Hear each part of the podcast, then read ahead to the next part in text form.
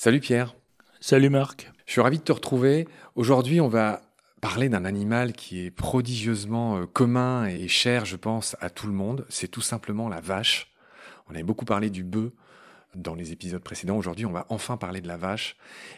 Pierre, on le sait peu, mais vache et vaccin sont très liés. C'est une histoire magnifique que j'aimerais que tu nous racontes et qui est liée à un médecin anglais du XVIIIe siècle qui s'appelait Edward Jenner, comme la top modèle là, G-E-2-N-E-R. Raconte-nous s'il te plaît Pierre cette histoire. Alors, ce médecin qui était médecin de campagne en Angleterre a observé que les vachers qui traient les vaches dans les fermes n'étaient pratiquement jamais atteints de la variole, une maladie épouvantable à l'époque. Il s'est demandé pourquoi. Il a observé que les vaches elles-mêmes, en fait, contractaient une maladie, mais une maladie bénigne pour elles, qui quand même produisait des pustules sur le pis, sur le pis des vaches et sur la peau ici et là. Cette maladie était comme la variole, mais la variole de la vache. Alors, en latin, variole, variola, deux vaches, en latin, c'est vaccinus, puisque vaca la vache, vaccinus. Donc variola vaccina. Il a osé prélever le contenu de ces pustules des vaches et en faire un médicament en quelque sorte, en faire un, le premier vaccin, un objet qui allait être un vaccin venant de vaccina. Il a injecté ce contenu dans le bras de jeunes enfants notamment pour les immuniser et il a observé que c'était cela conduisait à l'immunité vis-à-vis de la grande variole. C'est le premier vaccin de l'histoire. C'est d'ailleurs émouvant que justement l'étymologie soit là euh, pour rappeler dans ce mot vaccin euh, cette vache qui est à l'origine. Le succès a été considérable. Hein. On redonne dans notre livre que c'est précisément le 8 mai 1980 que devant l'Organisation mondiale de la santé, la variole a été déclarée éradiquée de la surface de la planète. C'est quand même quelque chose d'extraordinaire. Malheureusement, on n'a pas obtenu un résultat aussi radical pour toutes les maladies. Je pense au Covid. Covid, euh, malaria, enfin un paludisme dont on n'arrive pas à se défaire, etc. En tout cas, là, voilà, ce médecin, ce jeune euh, médecin anglais euh, génère, euh, voilà, il aurait bien pu avoir le prix Nobel euh, si ça avait existé à l'époque. Pierre, alors nous qui parlons toutes les langues, je rappelle que la variole se dit smallpox en anglais, que la maladie de la vache atténuée dont tu parlais s'appelle cowpox, et en anglais pox, P-O-C-K-S, bah, ce sont justement les pustules, hein, pour ceux qui se demanderaient d'où ça vient. Vaccin vient de vaccine, et donc ce mot est lié à la vache.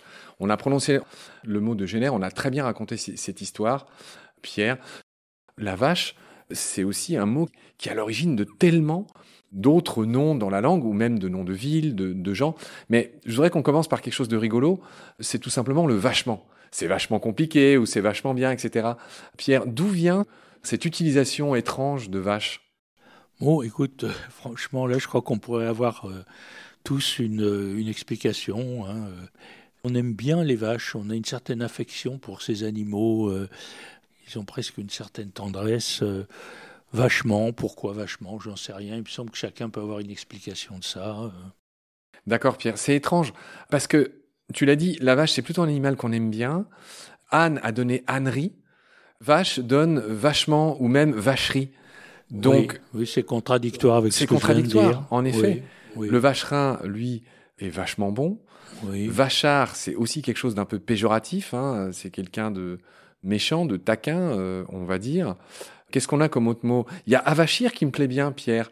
Pourquoi avachir? S'amollir Tu sais, euh, mm. se recroqueviller, là, s'avachir. Qu'est-ce que ça a à voir avec vache? Oui, mais ça, c'est une, euh, sorte de convergence due au hasard, parce que avachir vient d'un verbe francique qui veut dire amollir et qui se prononce en francique quelque chose comme vaxian, euh, avaxian, c'est pas en rapport avec la vache. Donc on oublie la vache de ce côté-là. Peut-être une attraction, mais c'est pas vraiment la vache qui est à l'origine du mot avachir. Bon, on va redonner quelques généralités sur les vaches qui sont pas inutiles et qu'on n'avait jamais dites. Déjà, la vache, c'est le nom d'une espèce qui euh, s'appelle Bos taurus, de son nom scientifique. Mais pour désigner la femelle, parce que c'est vrai qu'une vache, c'est beaucoup de choses. C'est l'animal, c'est la viande, c'est beaucoup, beaucoup de choses. Mais spécifiquement, la femelle s'appelle une génisse ou une vachette. Au Québec, on dit Tor, assez euh, rigolotement, T-A-U-R-E, dans le Poitou aussi d'ailleurs. Et il faut savoir que toutes les espèces de vaches actuelles descendent du célèbre auroch, qui n'existe plus. Hein. On essaye de le recréer en ce moment à partir d'espèces qui lui ressemblent. Ces aurochs qui étaient peints sur les parois des grottes euh, préhistoriques, ils n'existent plus. Mais c'est pourtant lui qui est à l'origine des vaches. Et si je me souviens bien, j'ai beaucoup parlé de la domestication du loup, qui est de loin le premier animal domestiqué. C'était peut-être il y a 36 000 ans, les premiers loups domestiqués. La vache, c'est beaucoup plus tard, hein. c'est 8-9 000 ans. Le cheval, c'est encore beaucoup plus tard. Je crois que c'est 3-4 000 ans. Et puis le chat aussi, c'est dans ces eaux-là. Donc bref, donc la vache, c'est un des premiers animaux domestiqués loin après le loup. Et c'est au début de l'agriculture, finalement. Les tout premiers animaux euh, à quatre pattes domestiqués, c'était ce qui ressemblait à l'époque à des mouflons, qui ont donné les moutons, puis les chèvres, etc., qui par sélection, euh, pour le coup, volontaire des hommes, sont devenus euh, ces animaux d'aujourd'hui qui ressemblent plus du tout à leurs ancêtres. Mais voilà, c'était il, il, il y a quelques milliers d'années seulement. Voilà pour les généralités. Pierre, que dire de plus? Une vache, c'est 500 à 900 kilos de tendresse, je tenais à le dire. Et pourtant, euh, on est vachard. Et pourtant, on est vachard. C'est fou. Tu vois, là, je vois la prime Holstein, qui est euh, la race laitière la plus répandue en France. C'est la célèbre vache qui est noire et blanche. Il y a beaucoup de races hein, que je n'aurai pas le temps de, tout dire. Tu as des races de vaches préférées, Pierre? Pas particulièrement. Pas particulièrement. La normande, quand même, la normande, oui. J'avais envie de refaire un tour dans la culture, Pierre, pour passer en revue tous ces proverbes célèbres qui parlent des vaches. Chacun son métier et les vaches seront bien gardées, Pierre. Oui. Qu'est-ce que ça veut dire Oui. Occupe-toi de tes oignons, finalement. Oui. Bon, pleuvoir comme vache qui pisse. Oui, bah, c'est pas très joli, hein. Oui, certes, mais au-delà de ça, ça veut dire qu'il hein. pleut très fort. Oui. Mort aux vaches, Pierre, encore un truc méchant, mort aux vaches. Est-ce qu'on sait d'où ça vient? Bizarrement, ça vient de la guerre de 1870. Mort aux vaches. Ah oui, c'est drôle. Dans le langage des Français frontaliers, ça visait les policiers, les Wache, avec une histoire de garde peut-être en allemand, je ne sais pas. Être vache, il y a aussi peau de vache, hein, dans le même sens. Les vaches maigres, Pierre, qui est une référence à la Genèse, figure-toi, ça vient de la Bible, les vaches maigres, incroyablement. La vache, bon, bah ça c'est l'admiration. Vache à lait, Pierre, est-ce que nous sommes tous les deux des vaches à lait? Pas sûr, pas sûr. pas forcément. L'amour vache, alors l'amour vache, j'ose pas te poser des questions personnelles, mais c'est un amour qui s'exprime par des moqueries et des disputes. Mhm. Ok, l'amour vache, ok, Georges Brassens en parle. Et il y a parler français, il y en a un que j'aime bien, c'est parler français comme une vache espagnole. Oui, bon. Comment tu te situes par rapport à ça, Pierre? Oui, oui c'est pas, pas très passionnant, ça. Manger de la vache enragée, mhm. qu'est-ce que ça veut dire? Être de mauvaise humeur? Non, manger de la vache enragée, je pense que c'est tirer le diable par la queue, c'est avoir du mal à boucler euh, les fins de mois, je pense. Ouais, et c'est dramatiquement actuel. Hein. Je rappelle que mm. c'est la période des grèves en ce moment en mm. France. Pouvoir d'achat, réforme des retraites, etc. Et je finirai par une autre expression beaucoup plus jolie être sur le plancher des vaches. Oui. Bon, concrètement, quoi. Concrètement.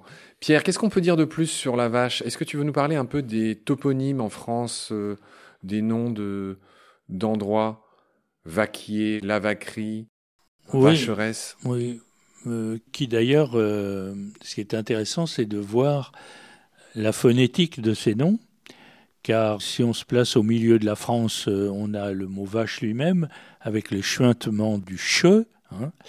mais dans le midi, on a tendance à garder, à cause de l'occitan, la forme vaca, hein, avec K, donc on va avoir plutôt vaquerie que vacherie. Et puis alors dans le nord, on retrouve l'anglo-normand où on sait bien que le chuintement est à nouveau remplacé par le cas tout court. Hein. On sait que dans le nord, on va dire vac au lieu de vache, on va dire euh, quien au lieu de chien, etc. On peut appeler ça des isoglosses, hein, des lignes qui séparent euh, des zones où il y a CH, des zones où il y a K, etc. Pierre, on va finir cet épisode sur quelque chose d'encore plus étonnant, le lien qu'il y a entre la vache et le gaz. oui, le butane en l'occurrence. Hein. Butane, d'où vient ce but de butane? Bon, le butane, c'est un gaz bien connu qui contient, la molécule contient quatre carbones. Or, tout part d'un acide qu'on a trouvé dans le beurre, qu'on appelle l'acide butyrique. On connaît ce mot butyrique, c'est ce qui, quand il y a trop d'acide butyrique dans le beurre, il devient rance et ça sent pas très bon. Et que veut dire butyrique? Ça vient du latin butyrum, qui veut dire beurre. C'est d'ailleurs de butyrum que vient beurre. Ça vient du grec boutyros. Tyros veut dire fromage en grec. Bou, bœuf, bovin ou vache. Ici vache, puisqu'il s'agit du, le beurre est fait avec du lait de vache. Donc butyros veut dire fromage de vache. Voilà. Beurre veut dire étymologiquement fromage de vache. Et c'est cet élément bu qu'on retrouve dans butane. Ça marche Pierre, merci de nous avoir éclairé sur la vache et le bœuf, hein. vraiment des animaux bibliques, je ne sais pas comment dire, omniprésents dans la culture. Merci pour toutes ces lumières, je te retrouve très vite pour la suite. Salut. Salut Marc.